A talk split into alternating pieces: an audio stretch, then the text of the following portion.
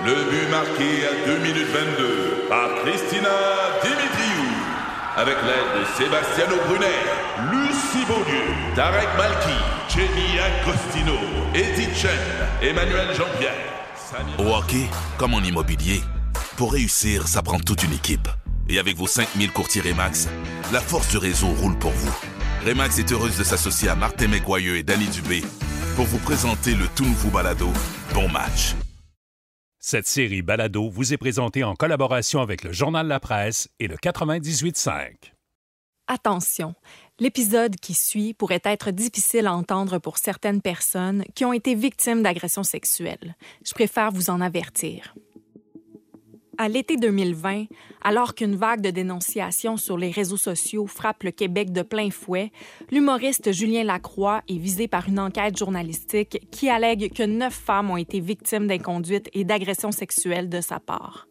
Deux ans après la publication de cette enquête, des personnes qui ont été impliquées dans cette histoire-là réfléchissent à propos de leur expérience et des conséquences qui en ont découlé.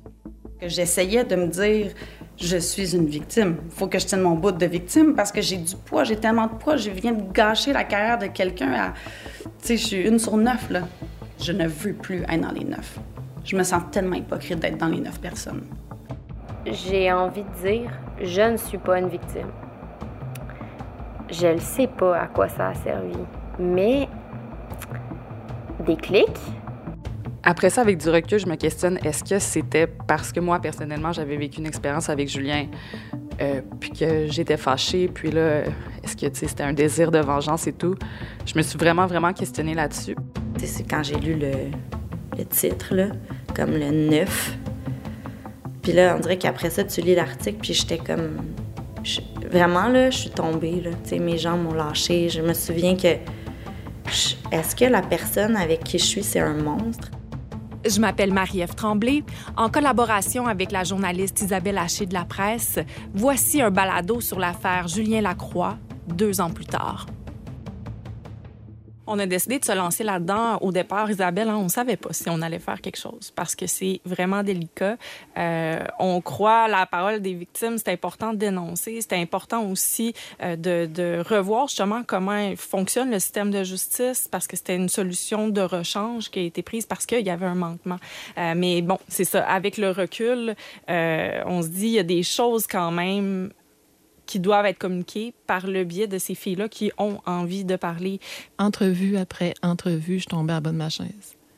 J'ai vraiment été euh, soufflée par ce qu'on a entendu.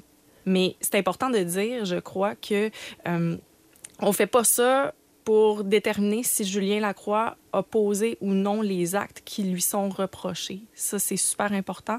On ne le fait pas non plus euh, pour déterminer s'il a le droit ou pas de revenir dans l'espace public, de reprendre son rôle. C'est pas ça qu'on fait. C'est mettre une réflexion sur la table qui émerge de femmes qui ont dénoncé il y a deux ans, puis qui ont une réflexion par rapport à ça avec le recul, puis qui se demandent si c'est la bonne manière de faire. C'est ça qu'on fait. Euh, c'est ce qu'on a dit aussi aux femmes qu'on a interviewées. Puis je pense que c'est pour ça qu'elles ont décidé de nous parler puis de nous, de nous, se confier à nous. On a voulu plonger dans une enquête journalistique qui a marqué le Québec il y a deux ans, avoir le regard des femmes qui ont elles-mêmes témoigné à cette époque-là. Donc, ces femmes-là, c'est leur parole à elles, puis je pense qu'on ne peut pas euh, ne pas les écouter. Il est important de préciser que ce projet, mené en collaboration avec Isabelle Haché de la presse, se veut une réflexion sur l'impact des dénonciations publiques et non pas une critique de la démarche journalistique.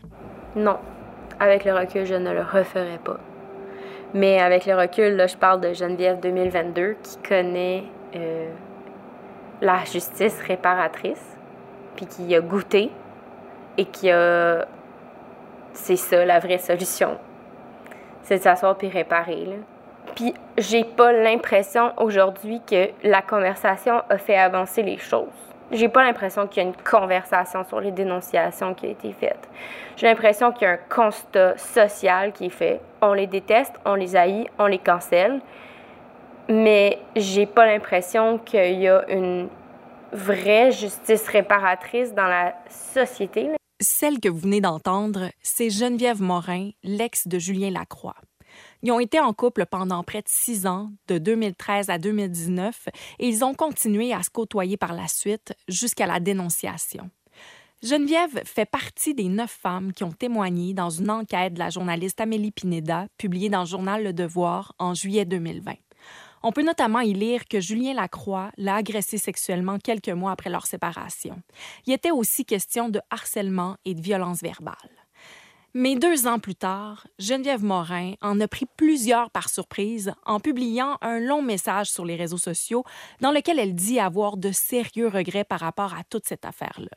Elle fait aussi des excuses à Julien Lacroix pour la violence que toute cette histoire-là a pu occasionner envers lui.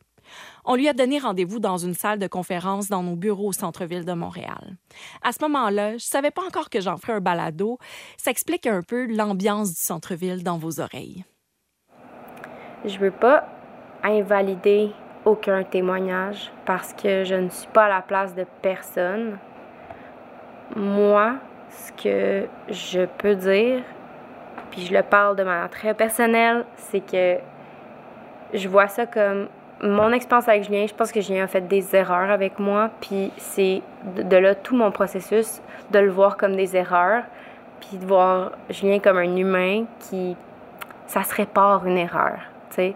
Donc, est-ce que je le vois comme un violeur? Non. Non.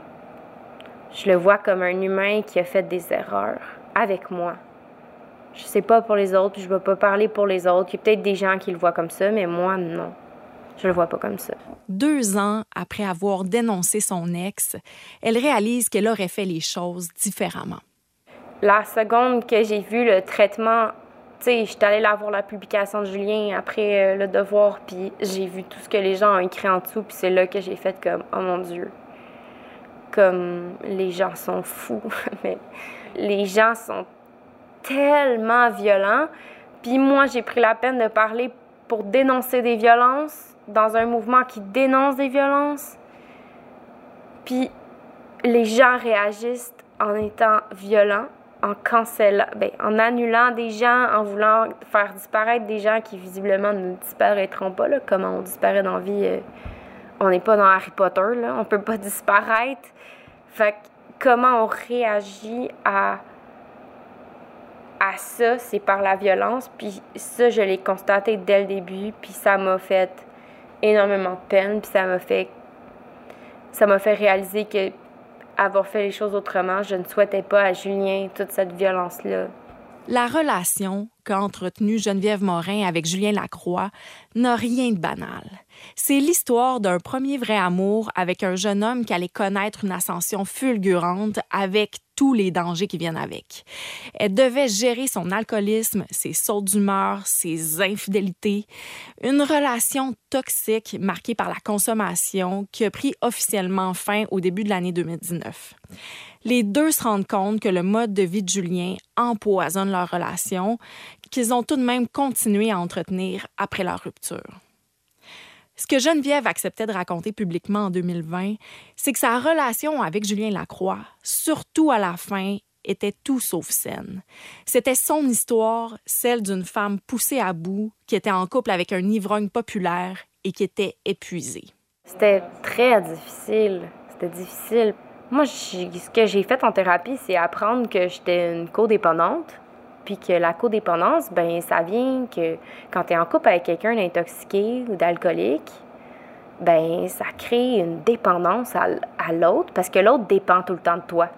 Fait que t'es comme, t'engraisses une dynamique toxique de quelqu'un de toxique, puis tu deviens aussi toxique parce que tu encourages le fait qu'il a besoin de toi sur toutes sortes d'affaires. Tu sais, quand j'entends Julien s'exprimer sur ses problèmes de consommation, euh, moi, je suis contente de l'entendre en parler parce que c'est un combat que j'ai mené avec lui pendant vraiment longtemps. Tu as un problème de consommation, tu as un problème d'alcool, tu as un problème de drogue, tu as un problème avec ta gestion de tes émotions, puis ça va pas bien, tu sais. Fait que, oui, moi, mon, mon, mon problème, c'est que j'ai été en couple avec quelqu'un qui consommait. Puis ça, je le nomme souvent. C'est ça le plus gros problème.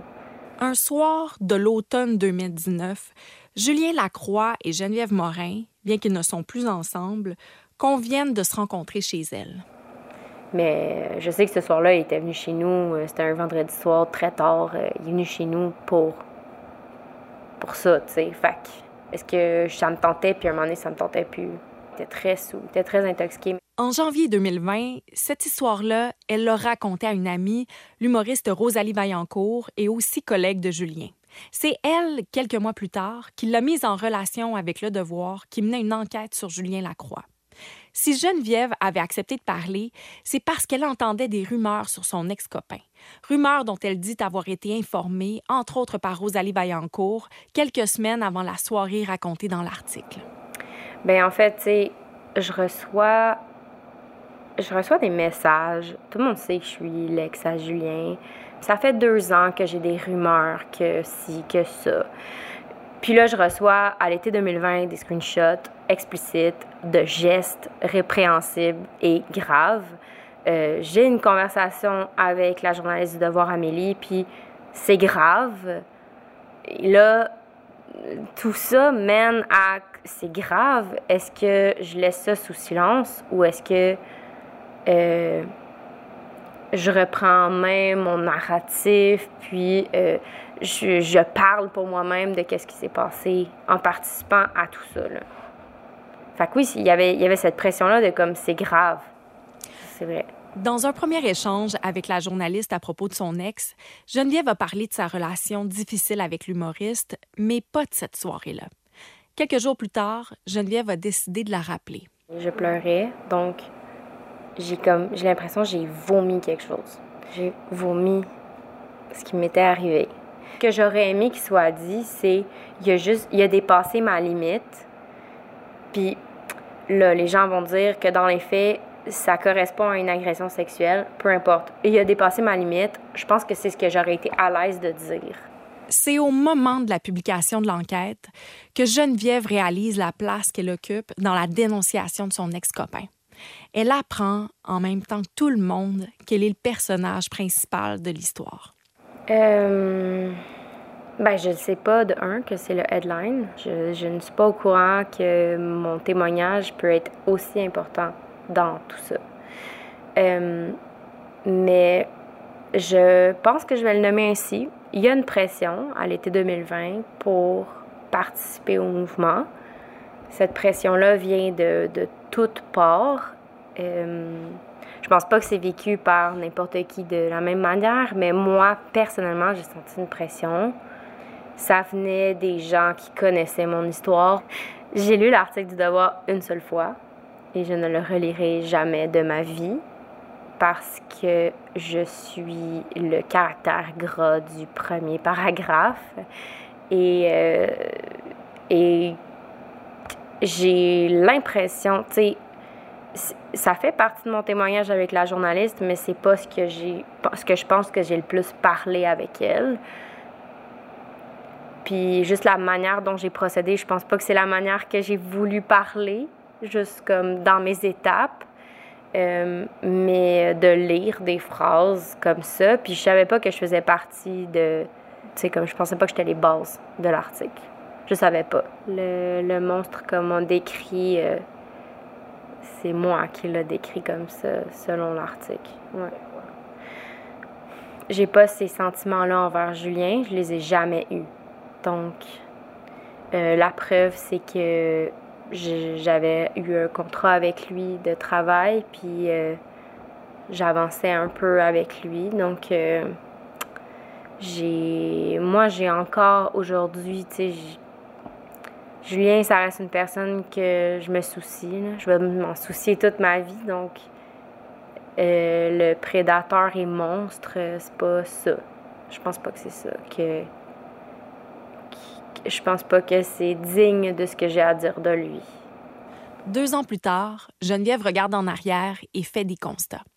Je me questionne, en fait, c'est quoi mes options? Ça reste encore la grosse question centrale parce que euh, il y avait une pression, tu sais. Puis il y avait la pression de ne pas se taire aussi qui était là. Puis c'était violent parce que des fois, moi, j'aurais juste voulu. J'aurais juste voulu continuer ma vie, là, comme normalement. J'aurais pas voulu que ça arrive. J'avais pas envie d'appeler mes parents. j'avais pas envie de faire ça. J'avais pas envie de. J'avais pas envie de regarder mes collègues de travail. Puis. Euh, savoir que ça va être la conversation pendant quelques temps. J'avais pas envie de ça. J'avais pas envie de ça. Deux ans après la dénonciation, Geneviève a décidé d'accepter l'invitation de Julien Lacroix à en discuter. Ils n'ont pratiquement pas parlé de cette soirée-là, mais beaucoup plus de leur longue, houleuse et significative relation que laisser des traces indélébiles sur les deux. Ils ont parlé de ce dont Geneviève aurait voulu parler dès le départ.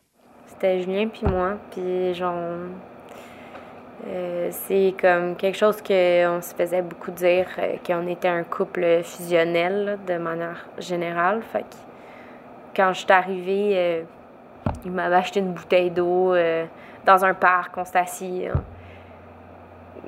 je pense que j'ai tout de suite fait une blague pour le détendre, puis on a ri. Ça a commencé comme ça, puis on s'est assis, il était vraiment stressé, mon petit on avait peur qu'un et l'autre s'enregistrent, euh, qu'il y ait des trucs malveillants, mais on a tout de suite, on a fait le ménage là-dessus, puis on s'est assis, puis on s'est posé des questions les deux, que je pense que les deux avaient besoin d'entendre des réponses.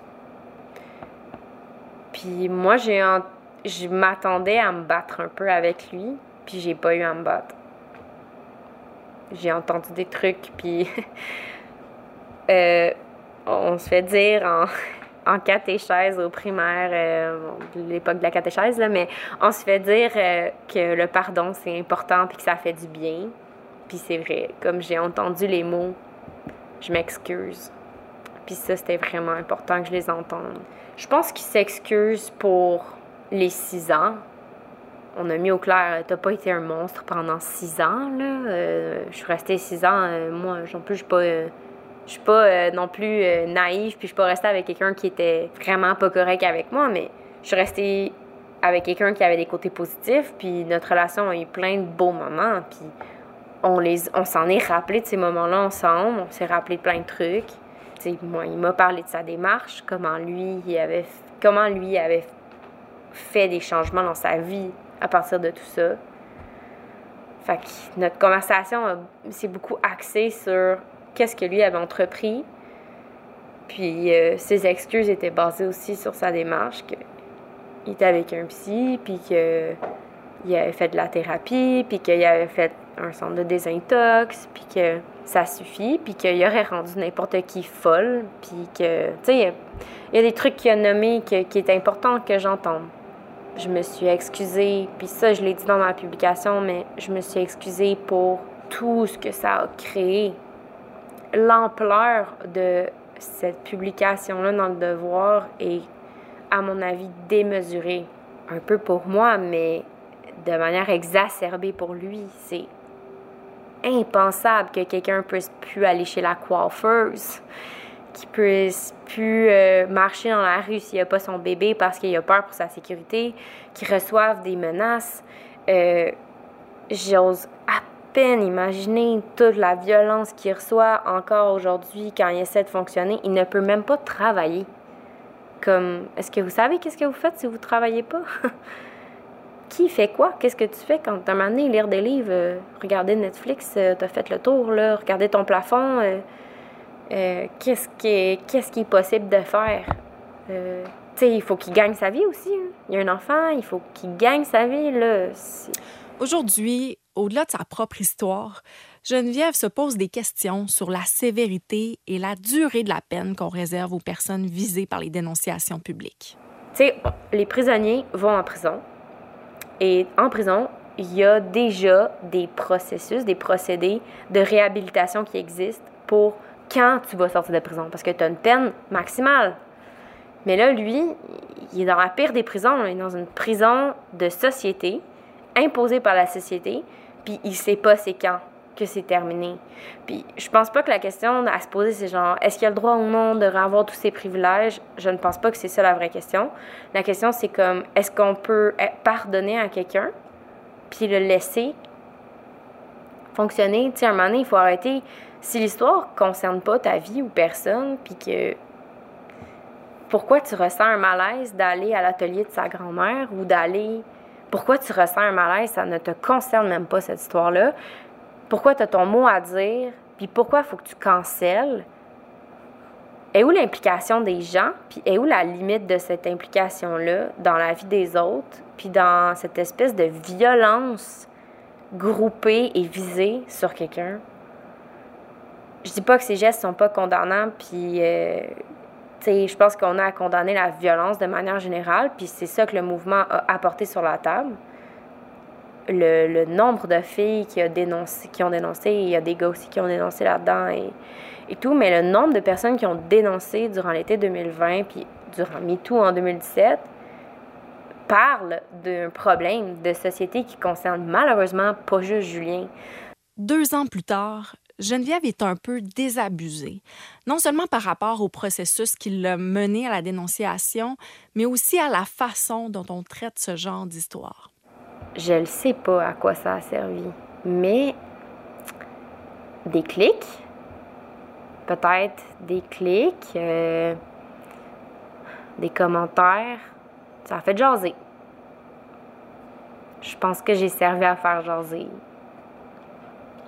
J'ai pas servi à ce que je pensais que ça servirait, c'est-à-dire de faire avancer la, la discussion ou euh, de participer à un mouvement qui allait fortement ébranler la société et puis changer les trucs. Mais au final, ce qui m'a le plus frappé et attristé dans son message, c'est qu'elle dit ressortir de cette dénonciation publique-là plus fragilisée. Elle veut retrouver sa propre identité qu'elle sent avoir perdue. Moi, je pense que c'est important que je dise parce que c'est mon sentiment. Je suis de me faire dire que je suis une victime. Je suis tannée de faire partie de ce narratif-là de genre, il a violé neuf filles. Parce que. Puis je suis tannée d'être associée à cette histoire-là. Je suis tannée d'être une victime. J'en ai fini avec cette histoire-là. Deux ans de ma vie, c'est suffisant, là. Non, je suis Geneviève, donc... Euh, puis lui, ben, il est peut-être temps aussi que lui, il réapprenne c'est qui Julien, puis comment Julien peut fonctionner en société. Il a besoin qu'on fasse cette place-là. Il... existe. J'ai envie de dire, je ne suis pas une victime. Une posture de victime, je pense que ça a le pouvoir de changer. Donc, je ne suis pas une victime, donc je veux changer ce narratif-là autour de moi, mais ça l'impact sur lui-même aussi. Euh, si moi, je décide que je suis une victime, ben ça veut dire que lui aussi, ça peut transitionner vers autre chose. Puis euh, c'est peut-être pas un violeur, c'est peut-être pas mon appel, c'est de dire est-ce qu'on peut voir un humain qui a fait des erreurs? Nous avons sollicité une entrevue auprès du journal Le Devoir afin d'obtenir son point de vue sur cette affaire. Le quotidien a accepté notre demande à condition d'obtenir nos questions à l'avance. Nous avons refusé cette condition. Dans le prochain épisode, Isabelle et moi, on discute avec une femme qui sort de l'anonymat pour exprimer son inconfort par rapport à toute cette histoire-là. Je pense qu'on a vraiment utilisé les éléments et on les a décortiqués pour me faire admettre que oui, j'avais été victime d'une inconduite sexuelle de la part de Julien Lacroix.